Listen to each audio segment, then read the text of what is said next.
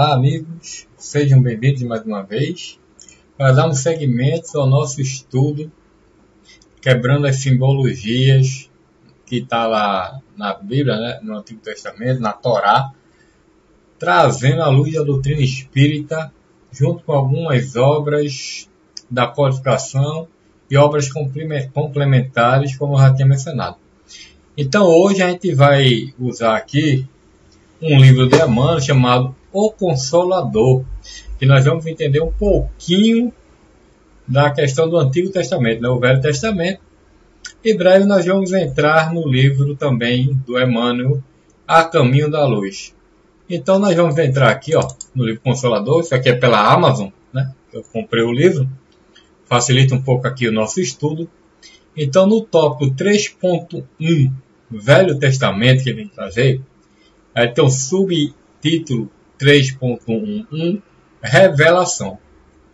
E aqui ele vai trazer alguns detalhes interessantes para o nosso, a nossa compreensão do que nós vimos na, no primeiro capítulo do Antigo Testamento. Então, na questão 2001, no princípio era o Verbo, como devemos entender esta afirmativa do texto sagrado? O apóstolo João ainda nos adverte que o Verbo era Deus e estava com Deus. Deus é amor e vida, e a mais perfeita expressão do Verbo para o orbe terrestre era e é Jesus, identificado com sua misericórdia e sabedoria desde a organização primordial do planeta.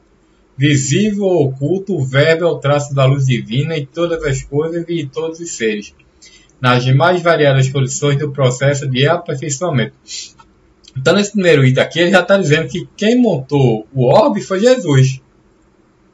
Está aqui dizendo aqui no finzinho, ó. Primordial, a organização primordial do planeta. Então, quando a gente viu lá na Bíblia de Jerusalém o verbo falando façamos, né? aí já tirou aquela, aquela dúvida. Deus é um, por que que está no plural? Aí a gente também olhou o quê? Que era um, um um poder majestático, como a gente é, mencionou, né? Seria eu sou reis, tu é príncipes, né? Era um negócio meio sem lógica. E com esse questionamento aqui, nós já estamos vendo que está falando de Jesus. Jesus organizou o planeta. Então é ele e sua equipe de espíritos trabalhadoras que estavam preparando o orbe. Isso a gente vai ver também um pouquinho mais na frente e a caminho da luz vai ficar mais clara ainda nessa questão. Então vamos seguir. Na questão 262. Por que razão a palavra das profecias parece dirigida invariavelmente ao povo de Israel? Em todos os textos das profecias, Israel deve ser considerado como símbolo de toda a humanidade terrestre, sob a égide sacrossanta do Cristo. Então, para se criar uma história, é preciso ter é, os atores, vamos colocar assim, né, na simbologia. Você vai escrever, vai fazer um filme ou escrever um livro, tem que ter os atores principais, os coadjuvantes, entre outros, né, figurino. Então, na história, quem ficou com a, a, a, a função principal do contexto foi o povo hebraico. Então, 2003. Deve-se atribuir ao judaísmo missão especial em comparação com as demais ideias religiosas do tempo antigo? Embora as elevadas concepções religiosas que floresceram na Índia e no Egito, e todos os grandes ideais de conhecimento da divindade que povoam a antiga Ásia em todos os tempos, deve-se reconhecer no judaísmo a grande missão da revelação do Deus único. Então aqui ele já está quebrando a questão do panteísmo e de outras analogias sobre Deus, né? Porque antigamente existiam vários deuses. Tinha Deus do Sol, da Lua, do Fogo, do Ar, da Terra, Netuno, é, Plutão, Júpiter, né? E tantos outros que Roma, Grécia começaram a criar aquelas mitologias. Então aqui ele já está trazendo que só existe um Deus. Né? Já está quebrando aí essa, essa questão do panteísmo. Do panteísmo não, do politeísmo. Panteísmo é outra coisa que aí não vai mencionar no momento não. Até porque não tem muita questão da, no momento do nosso estudo aqui. Então, está falando aqui do monoteísmo. Né? Agora é um monoteísmo, só existe um único Deus, em vez do politeísmo. E aí ele continua aqui, né? Enquanto os cultos religiosos se perdiam na divisão e na multiplicidade, somente o judaísmo foi bastante forte na energia e na unidade para cultivar o monoteísmo, estabelecer as bases da lei universalista sob a luz da inspiração divina. Exatamente o que a gente estava mencionando agora acima, né? Eles foram aqueles que acreditaram realmente que só existia um Deus para tudo. Por esse motivo, não obstante os compromissos e os débitos penosos que parecem perpetuar os seus sofrimentos através das gerações e das pátrias humanas no doloroso curso do século. O povo de Israel deve merecer o respeito e o amor de todas as comunidades da terra, que somente ele foi bastante grande e único para guardar a ideal verdadeira de Deus, através dos martírios da escravidão e do deserto.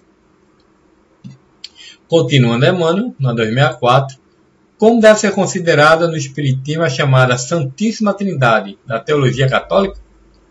E Emmanuel, mais uma vez, vem trazendo as respostas bem sabiamente para nosso aprendizado.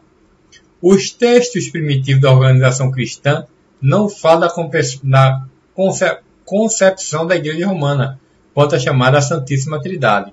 Então, quando ele está falando de texto primitivo, é tudo aquilo que está no Antigo Testamento, lá e no Novo Testamento, né? Aquela, os, os pergaminhos, né? Toda aquela escritura lá dos, dos profetas, dos apóstolos, entre outros. Devemos esclarecer ainda que o ponto de vista católico provém de sutilezas teológicas, sem base séria nos ensinamentos de Jesus. Por largos anos, antes da Boa Nova, o brahmanismo guardava a concepção de Deus dividida em três princípios essenciais que os seus sacerdotes denominavam Brahma, Vishnu e Shiva. Então, eram alguns tipos de deuses que lá nas caixas das Índias usavam, né?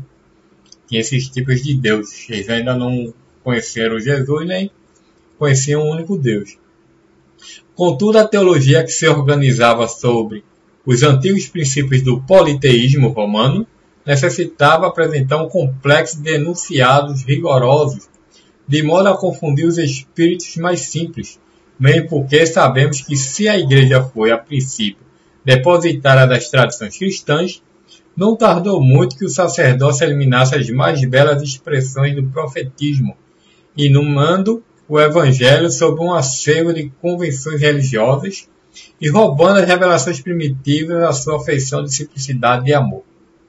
Para esse desiderato, as forças que vinham disputar o domínio do Estado, em face da invasão dos povos considerados bárbaros, se apressaram no poder em transformar os ensinos de Jesus em instrumentos da política administrativa, adulterando os princípios evangélicos nos seus textos primitivos e assimilando velhas doutrinas como as da Índia legendária, e organizando novidades teológicas com as quais o catolicismo se reduziu a uma força respeitável, mas puramente humana, distante do reino de Jesus, que na afirmação do Mestre, simples e profunda, não tem ainda fundamento divino na face da terra. E aí Emmanuel continua, na 2005. Como interpretar a antiga sentença? Deus fez o mundo do nada? O primeiro instante da matéria está para os espíritos da minha esfera, tão obscuro quanto o primeiro momento da energia espiritual nos círculos da vida universal. Compreendemos, contudo, que sendo Deus o verbo da criação, o nada nunca existiu para o nosso conceito de observação, porquanto o verbo para nós outros é a luz de toda a eternidade. E aí a gente vai chegar agora realmente no contexto que eu, eu, eu queria muito, que são essas últimas questões, né? Que é a 266 e 267. Os dias da criação, na, nas antigas referências do Velho Testamento, correspondem a períodos inteiros de evolução geológica, é justamente o que a gente estudou no primeiro capítulo. Estava falando dos seis dias da criação, né? Que a gente estudou. Então, Emmanuel vem aqui responder. Os dias de atividade do Criador, tal como nos refere o texto sagrado, corresponde a largos períodos da evolução geológica, dentro dos milênios indispensáveis ao trabalho da gênese planetária, salientando que com esses a Bíblia encerra outros grandes símbolos inerentes aos tempos imemoriais das origens do planeta. Então, aqui já traz é, é, é, o Emmanuel esclarecendo que os dias eram períodos milenares. Então, se lá está dizendo que era um dia, Pedro, lá na, sua, na segunda carta, lá, na segunda epístola, lá, capítulo 3, está dizendo, e não ignoraste, para o Senhor um dia é igual a mil anos, e mil anos é igual a um dia. Então está aqui, além do que Pedro fala lá na sua epístola, está aqui também o Emmanuel confirmando que são períodos. Então não foi feito dias ao nosso, ao nosso, aos nossos olhos para Jesus e a equipe que trabalhou com ele, que estão no mundo invisível, entre aspas, né? O mundo dos espíritos que não estão encarnados, passam-se por dias. Mas para nós que estamos aqui no orbe, no planeta Terra, no plano material encarnado, são milênios. Então, temos que compreender isso. Quando ele fala dias da formação lá, é porque é lá no plano espiritual. Para nós aqui, são milênios. É a mesma coisa quando, quando é, eu já ouvi falar, não sei, eu não lembro é, quem foi que falou uma vez, se tem alguma literatura, também não lembro. Que Jesus sofreu muito, que ele passou mil anos para poder é, para poder voltar para a Terra, né, que ele veio encarnar, ele não voltou, ele, é, foi a primeira vez que ele veio e a, e a única que vai ser, que foi, no caso, levou mil anos para poder preparar o corpo, é, material, tudo para poder encarnar na Terra. E se você olhar direitinho, foi um dia. Para o plano espiritual lá, ele levou um dia para preparar um corpo físico para poder vir, vir habitar aqui no planeta. Então, a questão de compreender as simbologias. É isso que a gente está trazendo aqui. Então, continuando, na 2007, qual a porção do Velho Testamento no quadro de valores da educação religiosa do homem?